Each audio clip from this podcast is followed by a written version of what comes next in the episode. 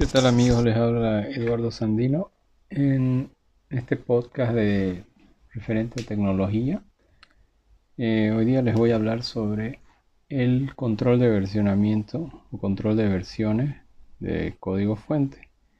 Es una charla a nivel general que pueden escucharla las personas que no tienen conocimiento alguno de qué es el control de código fuente o los que ya son más expertos para que em, tengan claro algunas ideas y conceptos, digamos, o por lo menos a nivel educativo se podría decir que sería la charla. Bueno, para empezar, cualquier programa tiene un código fuente. O sea, código fuente nos referimos al código, el lenguaje con el que se hizo ese programa. Ahora, ¿por qué se necesita tener un control del código fuente? Porque cada vez que van desarrollando un programa, con el pasar del tiempo van haciendo modificaciones y, van habiendo cambios al código. Entonces, el control del código fuente es un sistema, eh, puede ser de archivos o un servicio, en el cual eh, se van sacando como que una instantánea o una foto, podríamos eh, poner la analogía de, del estado actual de tu código fuente. Y por cada uno de esos este, momentos este, se tiene algo que se llama un commit o una instantánea. ¿ya?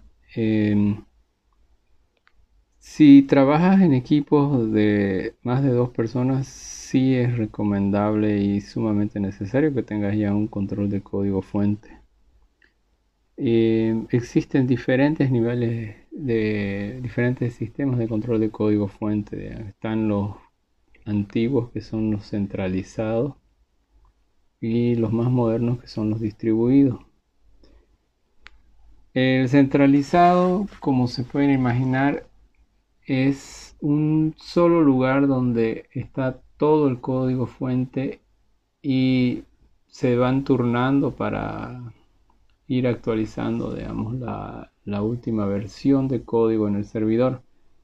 Para hacer ese proceso siempre tenés que bajar lo último y compararlo con tu copia local, arreglar algún tema y subirlo o sea, arreglar algún problema que pueda existir entre diferencia entre tu código local y el, del servidor remoto y lo subes, digamos, ¿no? Y apenas lo subes a un repositorio central, eso ya sería lo, lo último, lo válido, la, última instantánea de código y todos los demás pueden, eh, los demás desarrolladores pueden utilizarlo. Ya.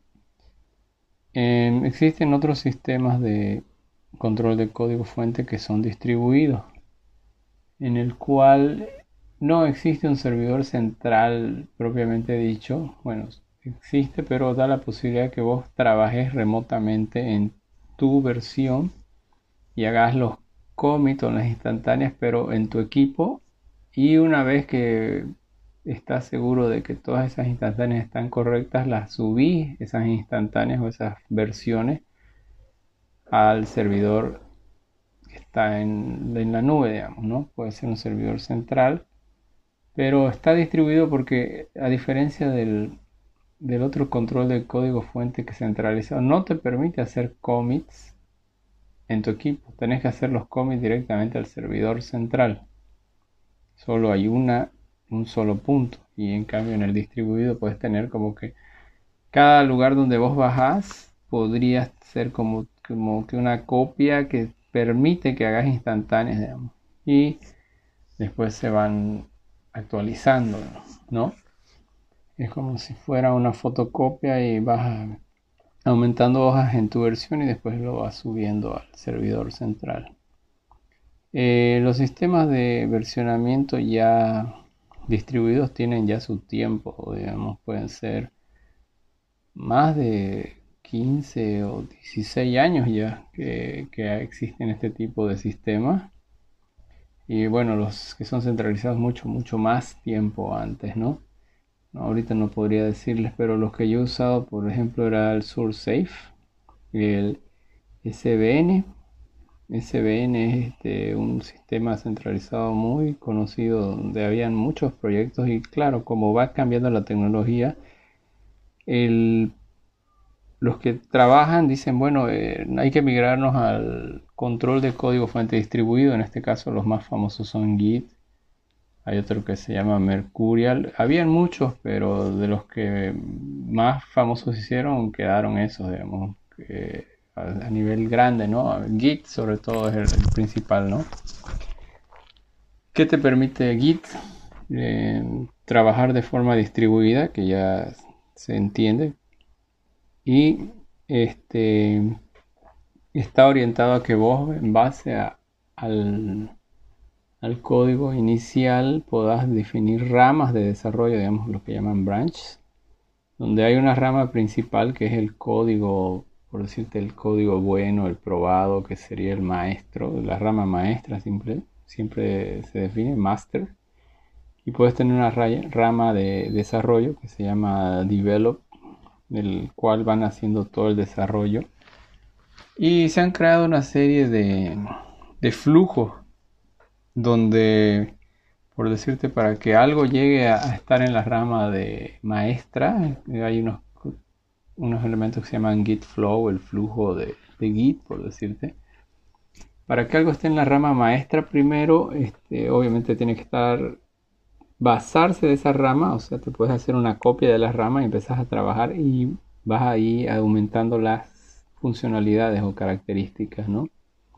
Por decirte, a ver, supongamos que tengo un software de gestión de alumnos y necesito una rama que sea, no sé, algo nuevo, digamos, por decirte que tenés un alumno que es súper inteligente y tiene que pasar a medio año de un curso a otro porque realmente lo necesita, digamos, de segundo básico a tercero básico o segundo de primaria a tercero de primaria y esa funcionalidad no hay en el sistema. Entonces vos te basás de la rama maestra o en, la de desarrollo, digamos, y decís voy a crear la funcionalidad, creas la, la nueva rama, este, traspasar al alumno eh, de un curso a un curso superior, promover al alumno a un curso superior y ahí empiezan a desarrollar la funcionalidad, la prueban. Esa rama de verlo pueden tener otras ramas que varíen, de, se basen después de la de desarrollo, que las utilizan para hacer, por decirte, control de calidad de y ahí una vez que hacen sus testeos, la vuelven a, unir a, la rama maestra una vez que está aprobado todo. Es un proceso para garantizar que el código final bueno, probado y testeado esté en la rama maestra. Em, todas estas cosas van muy de la mano con lo que es los servicios de integración continua, que otro día hablaremos de eso.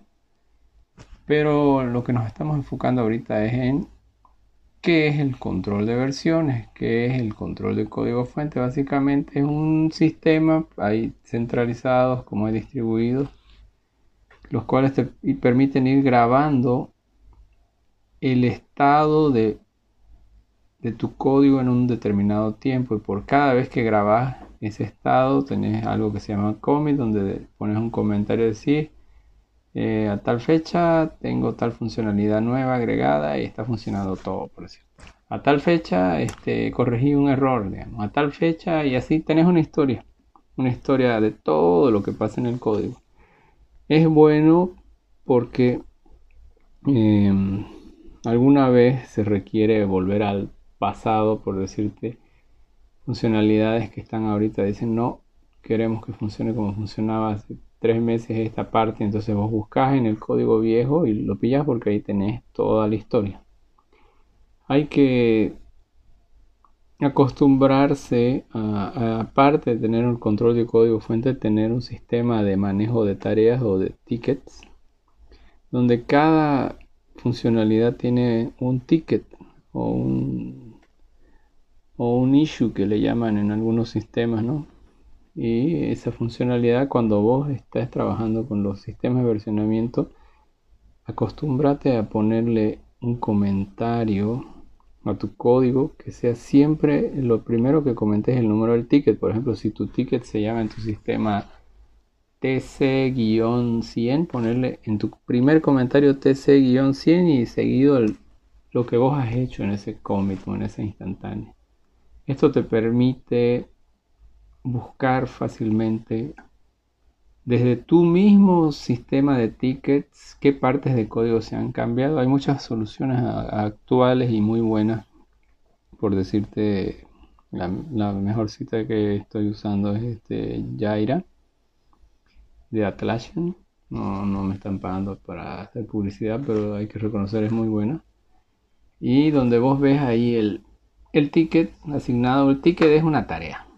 Una tarea que te dice, eh, por decirte, al sistema de alumnos, eh, crear una funcionalidad para que permitan promover un alumno de un curso al curso inmediato superior bajo estas características, bla, bla, bla, bla, bla, y afectaría tales tablas y tal proceso y bla, bla, bla.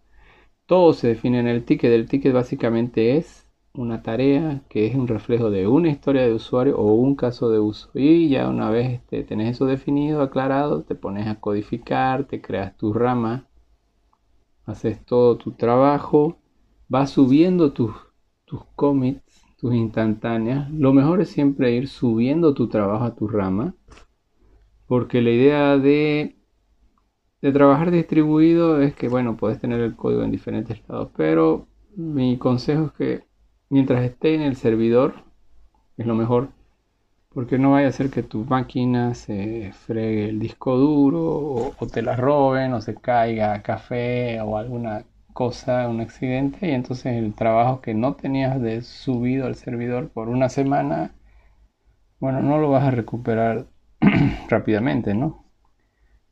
Eh, por eso mejor es decir, no, yo ya lo subí, está arriba y, y, no hay problema, digamos, me dan otro equipo y sigo trabajando, digamos. Pues esa es la, la, la lógica actual.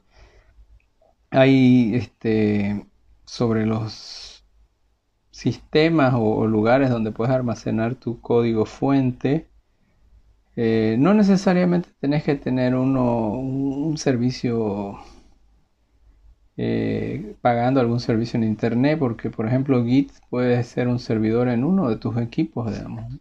Tu máquina puede ser este, eh, un repositorio y ahí se conectan tus demás colegas siempre y cuando estén en la misma red o por ahí esa máquina la con algún router la haces pública en internet y tus colegas acceden digamos ¿no? con, con credenciales en este caso estamos hablando de Git con SSH con llaves de, de acceso de RSA para eso tienen que leer la, documentación de Git. No es tan complicado. Eh, y es interesante, digamos, ¿no? Eh, o la otra solución es que hay servicios como GitLab, eh, GitHub, que han debido escuchar, donde hay muchos proyectos open source, todos están con Git. GitLab, GitHub. Y bueno, hay Source, Source, Source Safe, creo que. Y hay hay varios, ¿no? Pero este, y ahí vos colgás tu, tu código fuente. En algunos casos te permite, también Bitbucket, la de Atlassian, te permiten tener repositorios privados, cierta cantidad, y, y los demás públicos, ¿no? Cuando obviamente tenés algo público, todo el mundo puede ver todo lo que haces. Un repositorio privado solamente aquellos usuarios a los que les das permiso. Eh, eso a grandes rasgos, ¿no? Este, les quería comentar que si tienen alguna pregunta sobre versionamiento, especialmente sobre, les voy a decir sobre las tres que he usado yo personalmente y les podría dar alguna guía, este, Git, SVN y Mercurial.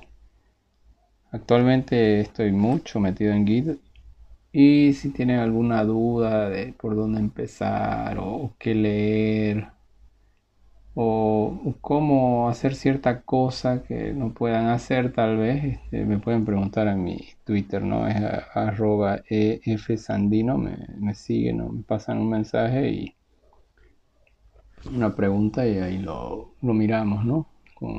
Con, gusto, pero este, lo recomendable es este, antes de hacer cualquier pregunta, siempre lean la documentación.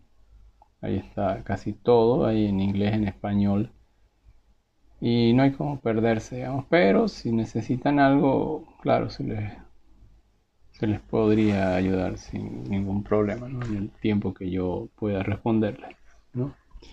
Espero que les haya sido de utilidad esta charla y bueno, nos estaremos eh, encontrando próximamente. Gracias.